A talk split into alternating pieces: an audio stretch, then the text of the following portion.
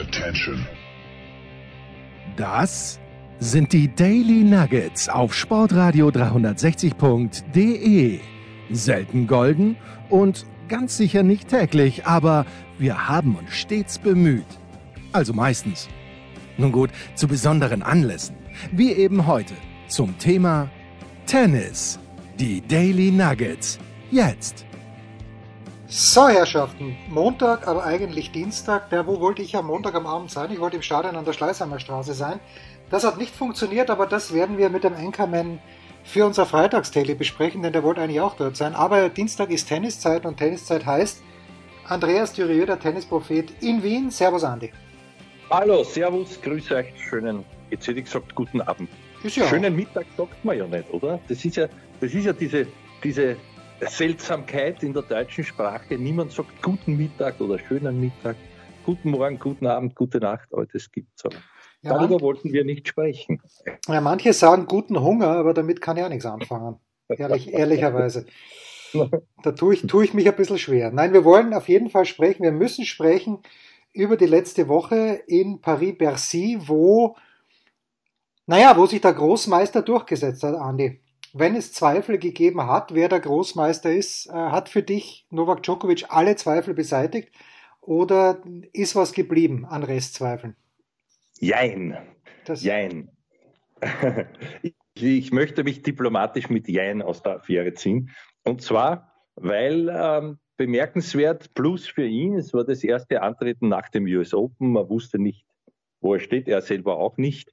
Äh, er hat sich schwer getan, auch schon gegen Hurkacz und ich glaube auch davor. Ich habe dann ein bisschen das Finale angeschaut. Das, das hat mir gut gefallen, weil ich mich jetzt auch schon wieder dabei ertappe. Möglicherweise ist es ja ein Effekt des älteren Menschen, dass er dann so, so geliebte Urgesteine, auch wenn es nicht das ist, das er am meisten liebt, weil das Rafa-Eske-Urgestein halt noch ruht, ja. Aber, aber dass, dass dann doch diese Generation oder sagen wir der letzte Vertreter dieser Generation, der jetzt also da kompetitiv teilnimmt, sich durchgesetzt hat. Und ich finde, er hat das gemacht mit taktischen Finessen. Das war schon bemerkenswert. Ansonsten kann ich nicht sehr viel sagen. Ähm, ja, Paris-Bercy an und für sich haben wir schon besprochen. Für mich ein bisschen nüchtern, die, die, die, die ganze Halle, die Arena, aber hat doch auch etwas Eigenständiges, etwas Eigen. Und ich glaube, die Atmosphäre ist auch ein bisschen übers Fernsehen rübergekommen, oder?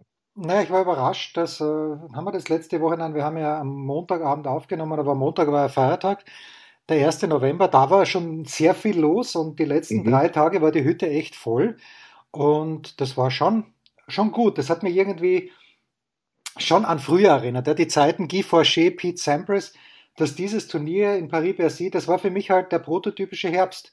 Draußen scheiß Wetter, ja. aber wurscht, weil man ist den ganzen Nachmittag vom Fernseher gesessen, wo auch immer das gekommen ja. ist. Und man hat sich's angeschaut. Und ja. äh, ganz so, jetzt habe ich leider einen Job mittlerweile, den hm. ich auch, auch aus, aber irgendwie, äh, es ist, hat, hat mich fast wieder packt, das Turnier. Fast. Ja, mehrere Jobs, so viel ich weiß. Ja, aber das kommt auch noch dazu, ja. Nicht das Thema. Es ist jetzt nicht das Thema. Nein, äh, mir ist es ähnlich gegangen und ich, ich glaube, mich dunkel zu erinnern, das Turnier wurde installiert, so irgendwie, man hat das dann auch beworben äh, während eines, einer Roland Garros Ausgabe und da war ich ganz überrascht, wer braucht ein Handturnier in Paris und das war ihm dann auch im Herbst und so. Ich bilde mir ein, die erste Ausgabe hat Boris Becker gewonnen, ohne nachgeschaut zu haben. Äh, es müsste so Mitte der 80er, Ende 80er, würde ich tippen, vielleicht liege ich auch ganz falsch, aber das glaube ich jetzt einmal. Und so gesehen ist es noch nicht allzu alt, aber es hat sich etabliert und mir würde etwas abgehen, gäbe es das Turnier nicht. Ja? Was, was heuer vielleicht besser war, also Djokovic hat teilgenommen und der wollte auch. Ja? Man weiß ja aus den letzten Jahren, äh, ungünstig, weil es da noch näher zum Masters, wie ich immer sage, also zum Saisonabschlussturnier der allerbesten gelegen ist und da waren dann entweder war wer verletzt oder es da haben dann irgendwelche äh, äh Wedeln gewonnen, wie man in Wien sagen würde, denen man es auch vergönnt hat. Ich glaube, der Herr Ferrer hat dort sein einziges zum Beispiel und, und, und oder das einzige Mal da in, in dieses Hallenturnier und dann, dann, dann waren also auch, äh, ich will nicht sagen Zufallssieger, aber immer wieder auch Überraschungssieger. Und jetzt hat man gesehen, also wenn der will, da ging es ja auch um was, nämlich um das Absichern der Nummer eins, muss man schon sagen, also da, egal ob man ihn mag oder nicht, aber das ist schon sehr, sehr stark, wenn man sich nur die Zahlen anschaut und sieben Jahre und so weiter da ist Nummer eins zu beenden.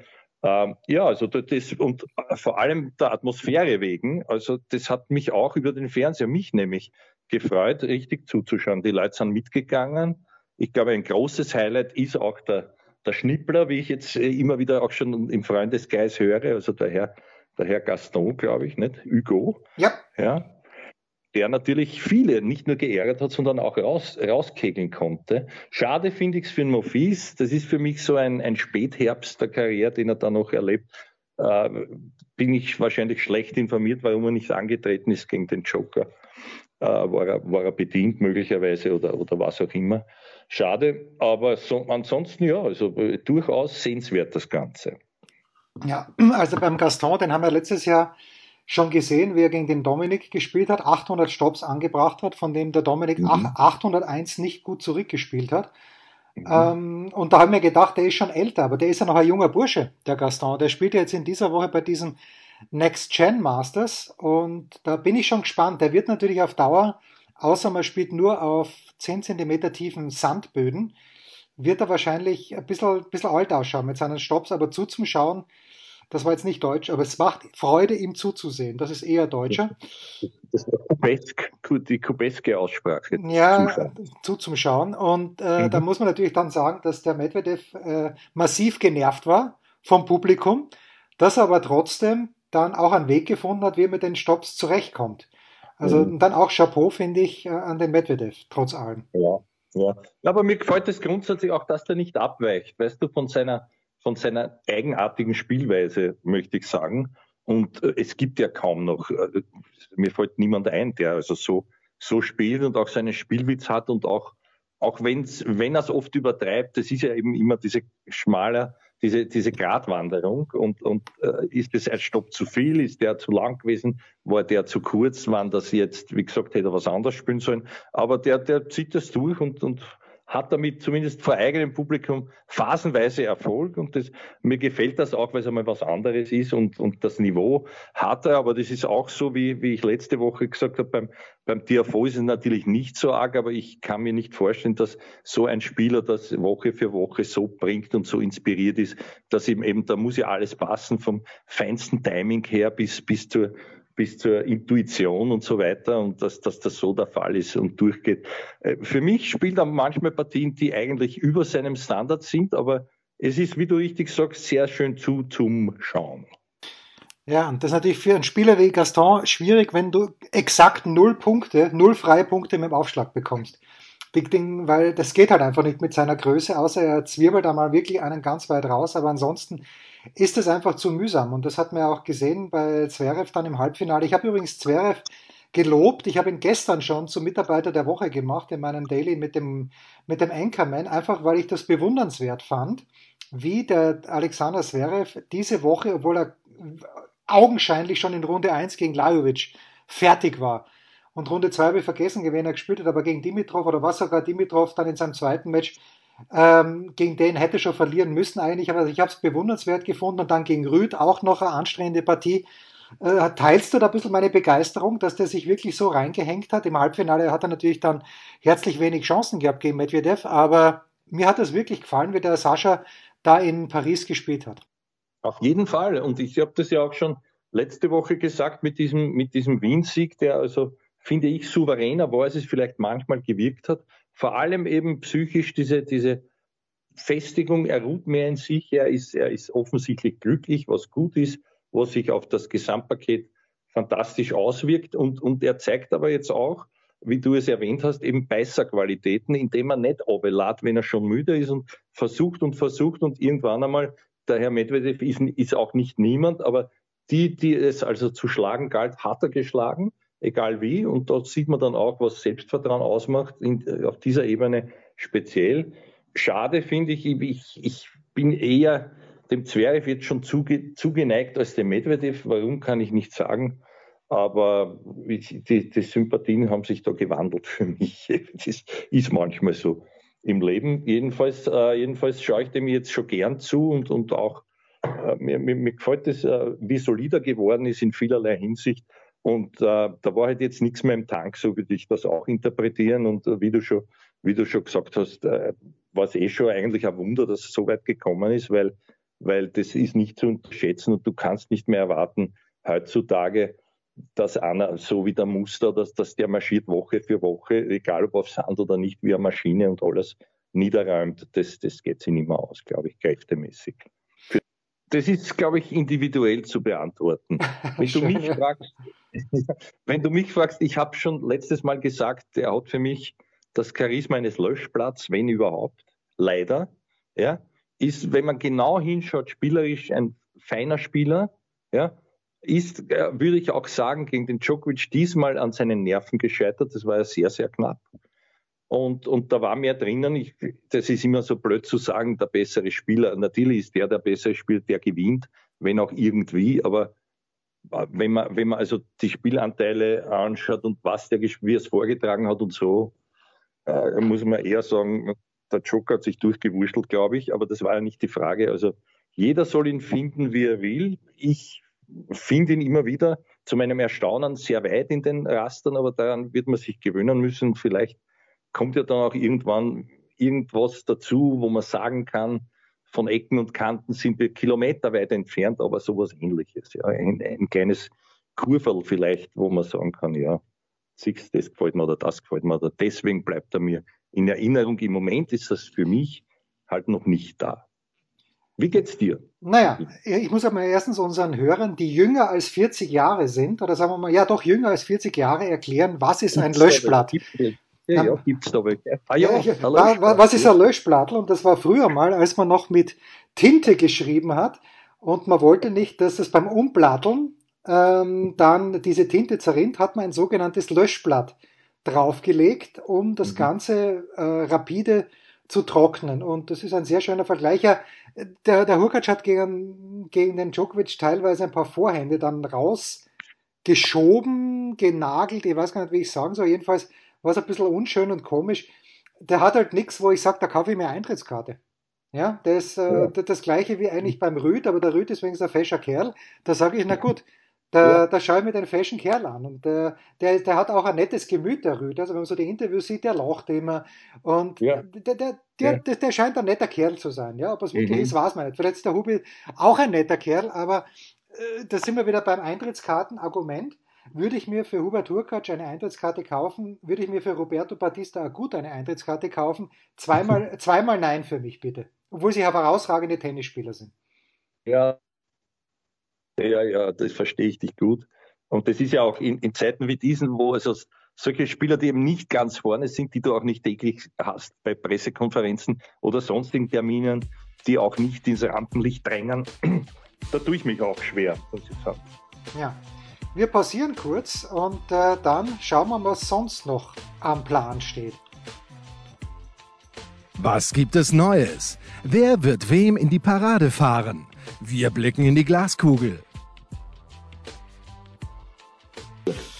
So, der, was Andreas Dürieu, der unser Tennisprophet, ja gerne macht, ist ab und zu, dass er ins benachbarte Ausland fährt und Tennis schaut.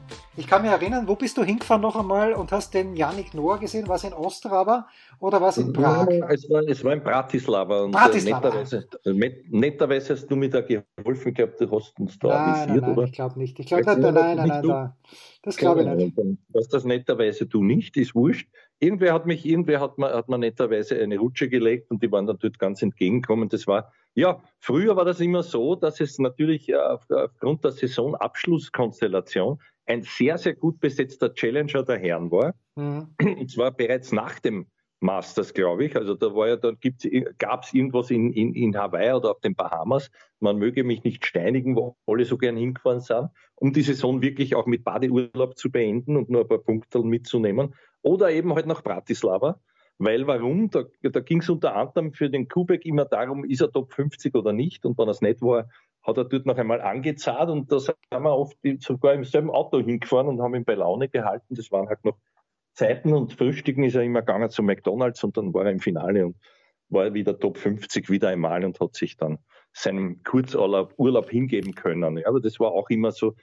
Deine Frage hätte ich auch mit Ja beantworten können. Also ich war öfter in, Bratis, in Bratislava und habe dort einmal eben das Glück gehabt, diese Exhibition mit meinem wirklich alten Freund, das darf ich sagen, Yannick Noir, wo wir schon gemeinsam auch konzertiert haben oder er hat mich halt mitspielen lassen, sagen wir so, wie es im Tennis auch manchmal schon war. Und es hat sehr viel Spaß gemacht und, und, und, und war wunderbar. Also von, von diesen Konzerten noch am, am, am Adelberg St. Anton mit dieser Exhibition damals, wo er immer mit Band gekommen ist und auch mit dem Bagrami und so weiter. Also die kenne ich und sie mich auch noch in guter Erinnerung, was selten ist bei mir, aber das traue ich mich zu sagen. Und damals gab es eben, das war das Jahr, als die, die, die, Frau Cibulkova äh, glücklicherweise, möchte ich sagen noch einmal, dieses Damenmasters gewonnen hat und da wurde sie dort verehrt und, und auf ihrer strahligen, strahlenden äh, Erscheinung ist natürlich diese Exhibition passiert und da haben sie dazu geholt, da war der Stepanek noch so halb aktiv, auch schon als, als, als guter Buddy vom Joker und dessen Trainingspartner und Teil, Teilscoach und so. Und, und dann war natürlich der, der, der Janik, der Bakrami und ich weiß nicht wer noch, also waren vier her. Oh ja, oh ja, ich glaube, der, der Rbati, den hat man auch ausge, aus, aus, ausgegraben natürlich. Und, und, und um die Damen, da war Bencic, die natürlich auch slowakische Wurzeln hat und, und, und dann war dann war eben die Chipulkova. Ich weiß nicht, ich glaube, die Handtucher war auch noch. Also das war ein Botzen-Spektakel und, und, und ich habe mich also gefreut, weil sie die alle gefreut haben, als wir uns wieder gesehen haben. Und das war sehr familiär und so, Backstage ein bisschen wunderbar. Die Halle war voll. Es war diese kleine Halle, wo auch wo Narodne Tennis Center heißt es, wo es auch immer noch Davis Cup gespielt, wo damals auch dieses Davis Cup äh, Spiel, das leider verloren ging, da war ich im, im äh, Lager der Slowaken, als ich auch vor Ort war, schon ewig her. Vielleicht erinnert man sich noch, als, als also der Goran als leider nicht Playing Captain die Kroaten angeführt hat, die um den Lubicic dann herum gewonnen haben. Der Ripperti hat beide Einzel für sich entschieden, was bemerkenswert war. Und das letzte Single musste irgendein armer Doppelspieler bestreiten, der, der leider Gottes äh, nicht gewachsen war an dem Herrn Ancic, wie ich mich noch erinnere. Es muss 2004 sowas gewesen sein. Mario Ancic, der viel zu früh mit seiner Tenniskarriere aufgehört hat und der für lange Zeit musste. Ja. musste. Der letzte war der Roger Federer, glaube ich, in Wimbledon geschlagen habe. Ich meine, dass Federer hat Wimbledon gewonnen, 2, 3, 4, 5, 6, 7. Und da hat er, und 2, 2 hat er gegen Ancic verloren. Aber das ist jetzt ganz gefährliches Halbwissen. Du hast einen Namen genannt, Andi, auf den ich eigentlich hinaus wollte, nämlich Belinda Bencic. Also pass mal auf, folgendes ist passiert. Am Samstag hat die russische Tennisföderation gegen Tennis Swiss, Switzerland oder Swiss Tennis, wie auch immer die die, ich glaube Swiss Tennis ist der Verlag, äh, der mhm. Verband, mhm. haben in Prag also das Finale dieses Billie Jean King Cups ausgespielt. Und die standesgemäße Aufstellung der Schweizer war Nummer eins Belinda Bencic, Nummer zwei Jill Teichmann. Standesgemäße Aufstellung der Russinnen Nummer eins Anastasia Pajuchenkova, Nummer zwei Daria Kasatkina. Soweit, so gut. Der Modus ist folgendermaßen, zuerst spielen die Nummer 2 gegeneinander, dann spielen die Nummer 1 gegeneinander und dann gibt es noch das Doppel, wann man es braucht. Jetzt schlägt mhm. die Kasatkina die Teichmann, ich glaube in zwei Sätzen und die Schweizerinnen denken sich, naja, okay, blöd gelaufen, aber ist ja gut, weil die Belinda gegen die Pajuchenkova eine gute Bilanz hat. Was aber machen die Russen? Die Russen sagen, das tut uns leid, aber die Nastja hat sich übelst verletzt und kann auf keinen Fall antreten. Wir lassen die Ludmila Samsonova spielen und die Samsonova, die aber eigentlich in der Rangliste hinter der Kasatkina steht, also wenn das am Samstag schon bekannt gewesen wäre, dass Bajochenkova nicht spielen kann, dann hätte Kasatkina eigentlich eins spielen müssen und äh, Samsonova zwei. Aber so mhm. hat Samsonova dann das zweite Einzel bestritten gegen Bencic und hat prompt gewonnen. Und die Schweizer sind jetzt Brennhaas, wie man sagt, Andi. Und wenn du diese Konstellation hörst, die ich hoffentlich nicht so kompliziert beschrieben habe, mit Recht, weil eigentlich war das, also wenn man sagt Gamesmanship, naja, gern, aber ein bisschen viel aus meiner Sicht. Ein bisschen viel Gamesmanship. Gameswomanship. ja, in, in, dem Fall auch, ja. Ja, ja, ja.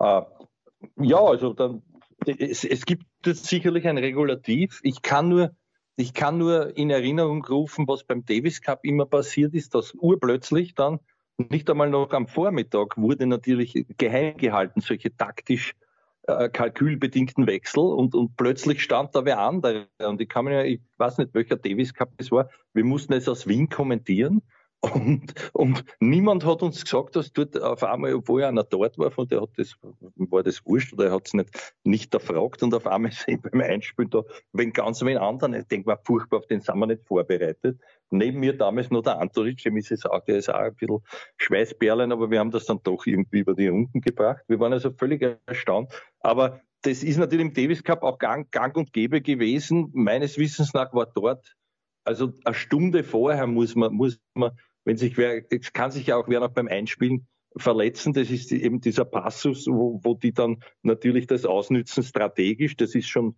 klar meistens. Ja, da wird keine gröbere Verletzung sein bei einem lockeren Einschlagen, aber aber gut, also ich, ich verstehe es ja und nein. In Wirklichkeit muss die Bencic erst recht gewinnen gegen Wurscht, wer da drüben steht. Und wenn es eben eine Samsonova ist, die ich bis jetzt noch nicht so richtig wahrgenommen habe mit ein paar Ausreißern nach oben gut, aber im großen Limelight noch nicht, ähm, dann, dann liegt es eher an der Benchic. Ich habe ein bisschen reingeschaut. Es gab doch einige Sender, die das mit übertragen haben, aber es hat mich, es hat mich nicht vom Stockel. Ich habe nur gesehen, die Benchic, wie man auf gut Wienerisch sagt, hat ausgefällt. Also die, die hat so wie der Herr Murray und eher grimmig reingeschaut und hat ihren Unmut auch äh, nicht, nicht verborgen und auch verbalisiert, glaube ich.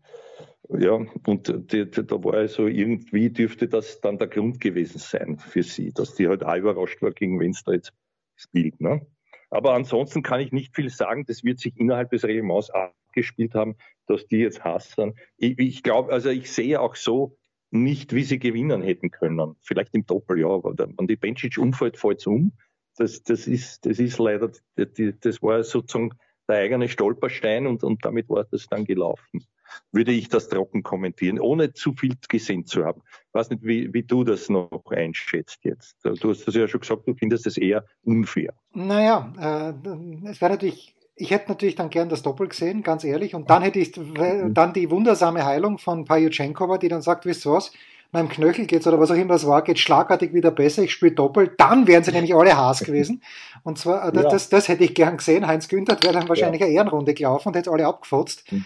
Aber ja, du, für mich ist das, äh, wie, wie, du richtigerweise sagst, eigentlich, wenn man sich das einmal so überlegt, dann würde die Bencic ja nur von der Ranglistenposition her, würde sie natürlich viel lieber gegen die Samsonova spielen, als gegen die Pajuchenkova, weil die Pajuchenkova ja. einfach in, im Ranking, ich glaube, sie ist 12 oder ist sie 11 oder ist sie 13, aber jedenfalls vor der Samsonova, die ja in diesem Jahr in Berlin gewonnen hat, wer sich erinnern kann, ähm, oder mag. Aber ansonsten, wie du sagst, wenige Ausreißer nach oben. Vielleicht ist sie ein Jahrhunderttalent, man weiß es nicht. Aber ähm, ja, so ist es ausgegangen. Nicht herumweinen. Schade, dass es kein Doppel mehr gegeben hat. Da hätten die Schweizer wahrscheinlich dann eh auch wieder die Bencic gespielt, mit, vielleicht mit der Golubik sogar, die ja äh, bei Olympia Silber gewonnen haben gemeinsam. Man weiß es nicht, hätte Vari. Gratulation an Russland, äh, aber keine, mhm. äh, keine der russischen Frauen, auch keine der Schweizer Frauen ist meine oder mein Mitarbeiter der Woche. Das machen wir in einer kurzen Pause. Und ich weiß, was heute. Moment, ja, bitte, bitte, bitte. Ja. Bitte. Ich habe noch eine Gewissensfrage an dich, ja. die sich irgendwo aufdrängt. Bitte. Wenn man uns immer diskutieren hört, weil jetzt ist natürlich schon ein Vergleich, wo ich dich fragen möchte, braucht man den Billie Jean King Cup? Es gibt ja auch nur einen Fed Cup. Nein, gibt es nicht mehr. Der Billie Jean, King Cup, der Billie Jean King Cup ist also, ja der, die legitime Nachfolger. Das ist das genau das Gleiche. Man hat ihn nur, aha, man haben, hat ihn nur nach Billie Jean King. Auflassen, den Fed. Siehst du das? Das habe ich nicht nein, nein, gewusst. Das ist, äh, ja das ist das ist, das ist, das ist hm. der, der, gleiche Wettbewerb, er heißt nur anders. Weil die Frau, so. die Frau okay. Fett, die Frau Fett mhm. war bei weitem hin, die Frau Federation war bei weitem nicht so, so einflussreich wie die Billie Jean King, deshalb. Ja, ich verstehe. Aha, okay, also man hat das umbenannt und umgemodelt ein bisschen, oder? Naja, sie haben Weil jetzt ja, halt, diese, diese ja genau, das, das gab es ja schon einmal, mhm. wenn du dich erinnern kannst, dieses Finalturnier. Ja. Es ist jetzt, glaube ich, zum fünften Mal haben sie es, haben sie es, glaube ich, so gemacht und wenn ich David Haggerty, den ITF-Präsidenten, richtig verstanden habe, dann würde er das auch weiterhin so machen und möchte, glaube ich, im nächsten Jahr sogar es dann so machen wie bei den Männern, dass eben dann diese Vorrundengruppen, äh, so wie es jetzt halt ist in Innsbruck, Turin und Madrid, dass auch im nächsten Jahr die Vorrundengruppen an drei verschiedenen Spielstätten stattfinden. Mhm. Ja, ich danke machen, dir für die nicht. Aufklärung. Ich, ich, bitte alle Hörer um Verzeihung, dass ich da nicht up to date war ich, ich war noch der Meinung, es würde so zu, zu einer solchen, zu so einem Gerangel kommen wie zwischen äh, Davis Cup äh, und ATP Cup und und und. Ja, da gibt es ja lauter Cups, die eigentlich jetzt eh das, das, das Gleiche wären und aber doch nicht sind und wo wir uns schon oft gesagt haben, braucht man das. Deswegen war meine Frage dann nicht mehr berechtigt, Entschuldigung, ja, wenn das, das eh dasselbe ist. Das ist alles gut. Wir, wir pausieren kurz und dann küren wir trotzdem unsere oder unseren oder unsere Mitarbeiter der Woche. Ein Fallrückzieher von der Mittellinie? Ein Skiflug über einen Viertelkilometer? Oder einfach nur ein sauber zubereitetes Abendessen? Unser Mitarbeiter, unsere Mitarbeiterin, unser Darling der Woche. Ja, so, ich weiß, was die Höflichkeit gebietet und die Höflichkeit gebietet, dass ich heute dem Tennispropheten, und das, das mache ich mit größter Freude, weil ich habe heute zwei bockstarke Kandidaten, wie man hier in Deutschland sagt und mir ist eigentlich wurscht, wem du nimmst, weil ich weiß, dass ja. de, dem, dem ich nehme, also einen habe ich sicher. Vielleicht nehme ich sogar zwei heute im Duo, aber du zuerst bitte, Andi. Ich hätte auch zwei, aber ich nehme den einen, der eh aufgelegt ist. Äh, wir haben übrigens, äh, das, es ist der Herr Novak Djokovic für mich. Ja, ich, der zweite wäre, hättest du den Djokovic genommen, der Holger Rühne gewesen, aber den wirst du, glaube ich, nicht haben. Und wenn doch, musst du jetzt schon einen dritten aus dem Hut zaubern, Edge. Aber ist da schon die Lade runtergefahren? Nein, nein, gar nicht. Gar nicht. Denn Rühne hätte ich da, Rühne, Rühne wäre tatsächlich einer meiner beiden Kandidaten gewesen. Aha, okay. Aber nicht Djokovic der andere. Nein, Djokovic nicht der andere. Gut, dann, dann, dann ist alles noch, noch im grünen Bereich. Und äh, für was ich noch anmerken wollte, weil mir nämlich auch gefallen hat, wie er das Finale gedreht hat. Wieder finde ich mit, mit guter Kopfarbeit, nämlich, äh, wenn man sich angeschaut hat, ein bisschen die Spielzüge und auch die Strategien, wie oft der am Netz war und wie der auch manchmal auf zweite Aufschläge Aufschlagwolle gespielt hat, wo man doch schon gemeint hat, das wäre ausgestorben. Ich glaube, da hat er schon auch sehr den Gegner überrascht. Für mich war das fast ein bisschen kokett, weil ich mich gefragt habe, äh, warum kann der nicht besser returnieren? Die Aufschläge waren jetzt nicht immer so zwingend, finde ich. Aber der ist da mit einem Selbstvertrauen und je länger das Spiel dauerte, umso breiterer Brust ans Netz geeilt und hat dort meistens dann irgendwie, wenn auch technisch für mich nicht so fein, aber der andere, finde ich, spielt noch schlamperter, nicht nur am Netz, der Herr Medvedev.